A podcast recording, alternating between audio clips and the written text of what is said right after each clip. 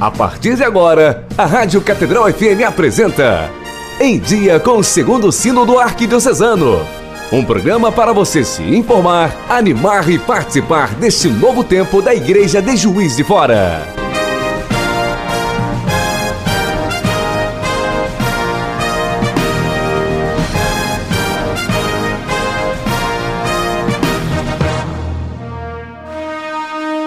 Saudações sinodais.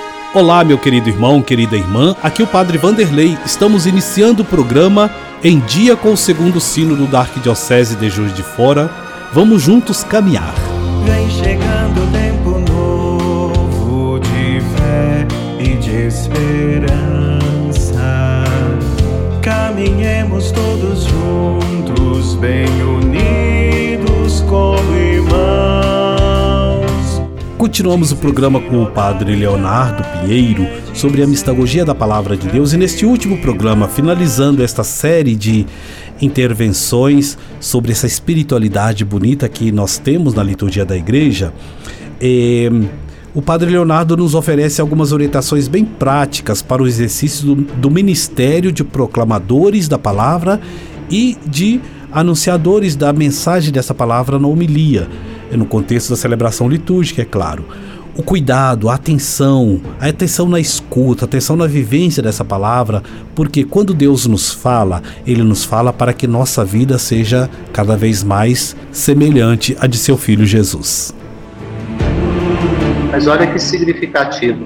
Primeiro que a mesa da palavra é como uma árvore, tá vendo?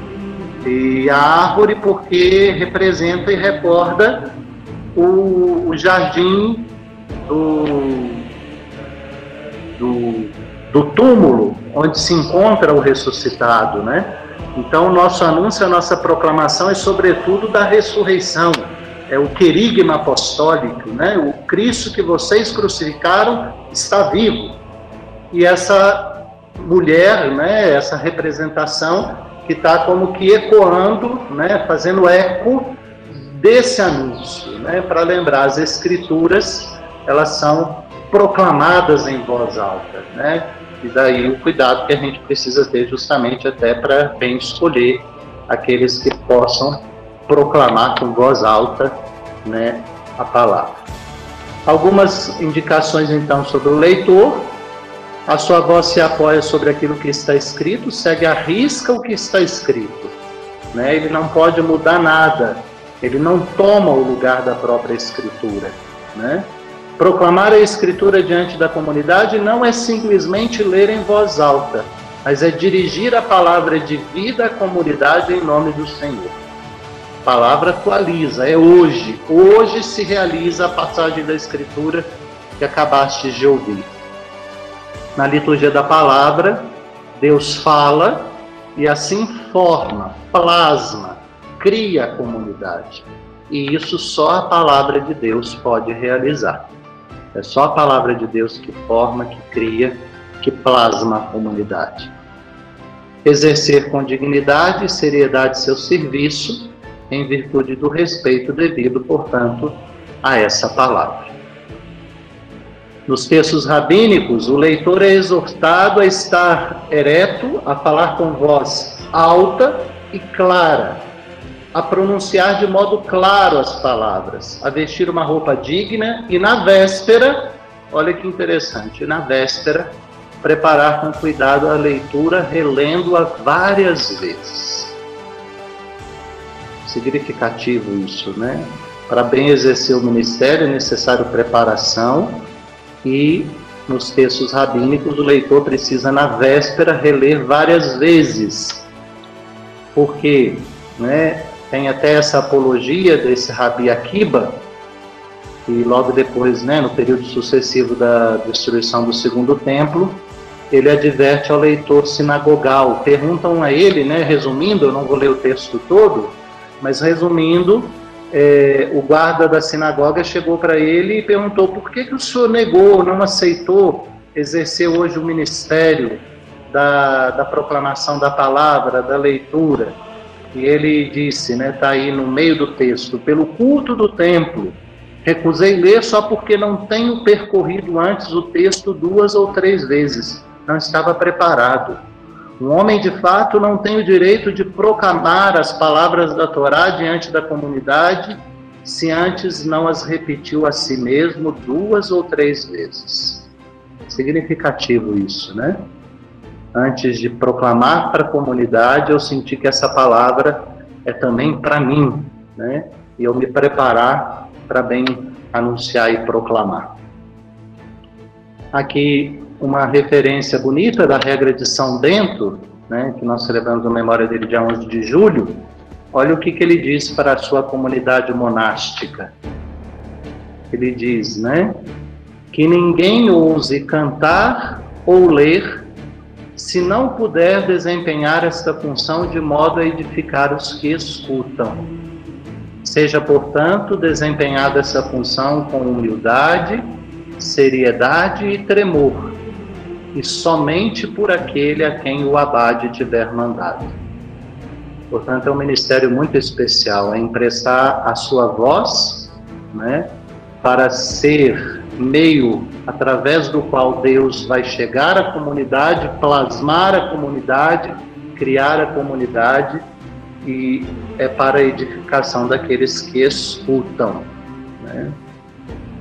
Depois Jesus fechou o livro entregou ao, ao ajudante e sentou-se.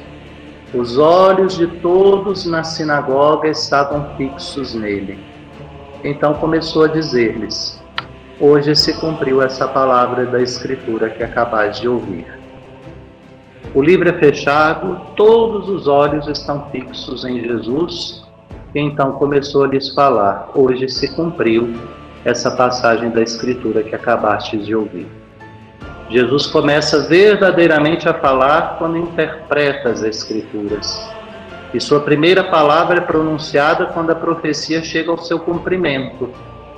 O texto grego deste versículo é mais intenso do que mostram as traduções, pois literalmente no texto grego significaria: Hoje essa escritura se cumpriu em vossos ouvidos. Hoje essa escritura se realizou porque ela foi semeada, colhida, né, proclamada em vossos ouvidos. Daí a gente vê a responsabilidade né, do nosso tema, do nosso sino, do proclamar o Evangelho, porque é, ao proclamar o Evangelho a gente espera que a palavra de Deus se cumpra né, na vida daqueles que, que escutam. Né? Jesus lê o livro, mas o fecha e apresenta-se a si mesmo como cumprimento, como homem no qual se manifesta o tempo de Deus, o ano da graça do Senhor, o hoje de Deus. Né? Um comentário desse Ernesto Balducci. Né? Por que, que ele fecha? Porque as Escrituras agora o anunciaram e ele fecha porque agora tudo se realiza a partir dele, a partir da sua ação. Jesus é aquele que traz e realiza o reino de Deus entre nós, né? Nos ouvidos de quem escuta ou através de uma escuta qualificada, Deus cumpre a escritura proclamada por Cristo. Cumprimento da escritura não acontece depois da leitura, mas no mesmo momento em que ela é proclamada pelo leitor e escutada pelos presentes. Por isso a abertura e o cumprimento do texto profético advém da capacidade de escutar dos ouvintes, de abrir os olhos fecha os ouvidos fechados. E aí a gente conclui com essa, é, esse comentário de Orígenes e com ele nós iniciávamos essa nossa conversa, né? Orígenes diz: Os olhos de todos na sinagoga estavam fixos nele. Também agora, se quiserdes, nesta sinagoga, esta nossa assembleia, os vossos olhos podem ficar fixos, eh, fixar no Salvador, né? Tem um errinho aí, desculpe. Quando vós conseguireis dirigir o olhar mais profundo do vosso coração para a contemplação da sabedoria, da verdade do Filho único de Deus, então os vossos olhos verão Jesus. Bem-aventurada aquela assembleia da qual a Escritura testemunha que os olhos de todos estavam fixos nele. É a nossa proclamação, nosso cuidado em proclamar, sobretudo hoje, né, com os cuidados que temos, e as exigências que temos, seja de fato um modo da gente levar a palavra para que realize na vida, nos ouvidos, no coração daqueles que a acolhem e, sobretudo, daqueles que buscam ter os olhos fixos nele. Meu querido irmão, minha querida irmã, encerrando esta série de programas com o professor Leonardo Pinheiro, quero te agradecer por estar presente conosco, vivendo essa experiência de ouvir mensagens a respeito do segundo sínodo e todo esse contexto da igreja que nos oferece a Arquidiocese de Juiz de Fora nesse tempo novo de esperança e de fé. Continue conosco presente, participando. Às vezes você também tem alguma dúvida, algum questionamento envie para nós para que possamos contemplar, dentro da nossa programação, em dia com o segundo sínodo, a vivência da fé nas comunidades, nas igrejas, na sua família, na sua cidade, no seu bairro. Finalizando o programa de hoje, vamos rezar a oração do segundo sínodo, uma expressão do nosso coração a Deus, pedindo, agradecendo, louvando e intercedendo pela nossa igreja de Juiz de Fora.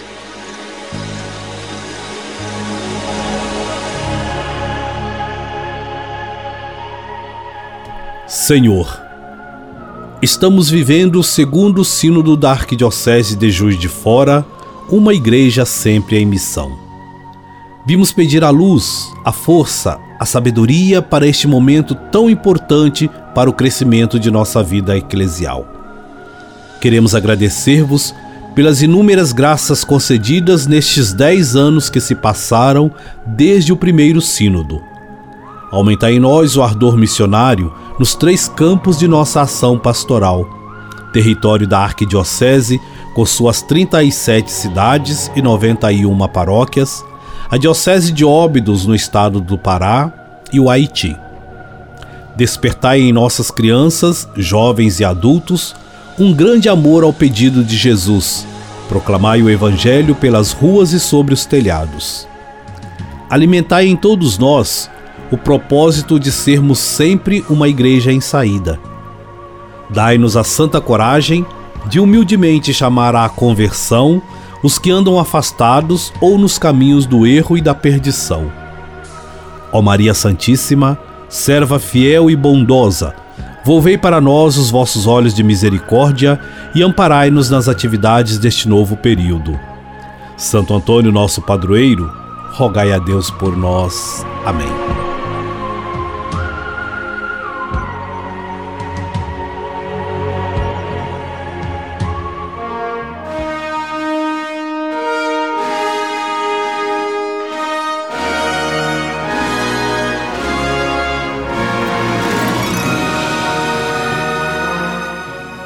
O Senhor esteja convosco, Ele está no meio de nós.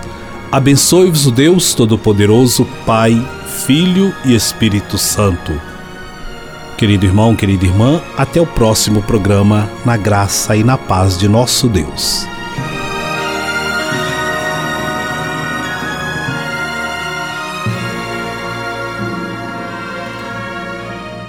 Neste tempo de pandemia, o jornal Folha Missionária está sendo disponibilizado online. Acesse o nosso site e fique por dentro de eventos, mensagem do arcebispo, nomeações, editorial, notícias sobre o Sínodo Arquidiocesano e muito mais. Baixe a versão online através do www.arquidiocesesjuizdefora.org.br e entre na aba Comunicação. Em tempos de pandemia, a evangelização não pode parar. Jornal Folha Missionária. Arquidiocese de Juiz de Fora. Uma igreja sempre em missão. Em dia com o segundo sino do Arquidiocesano. Um programa para você se informar, animar e participar deste novo tempo da Igreja de Juiz de Fora.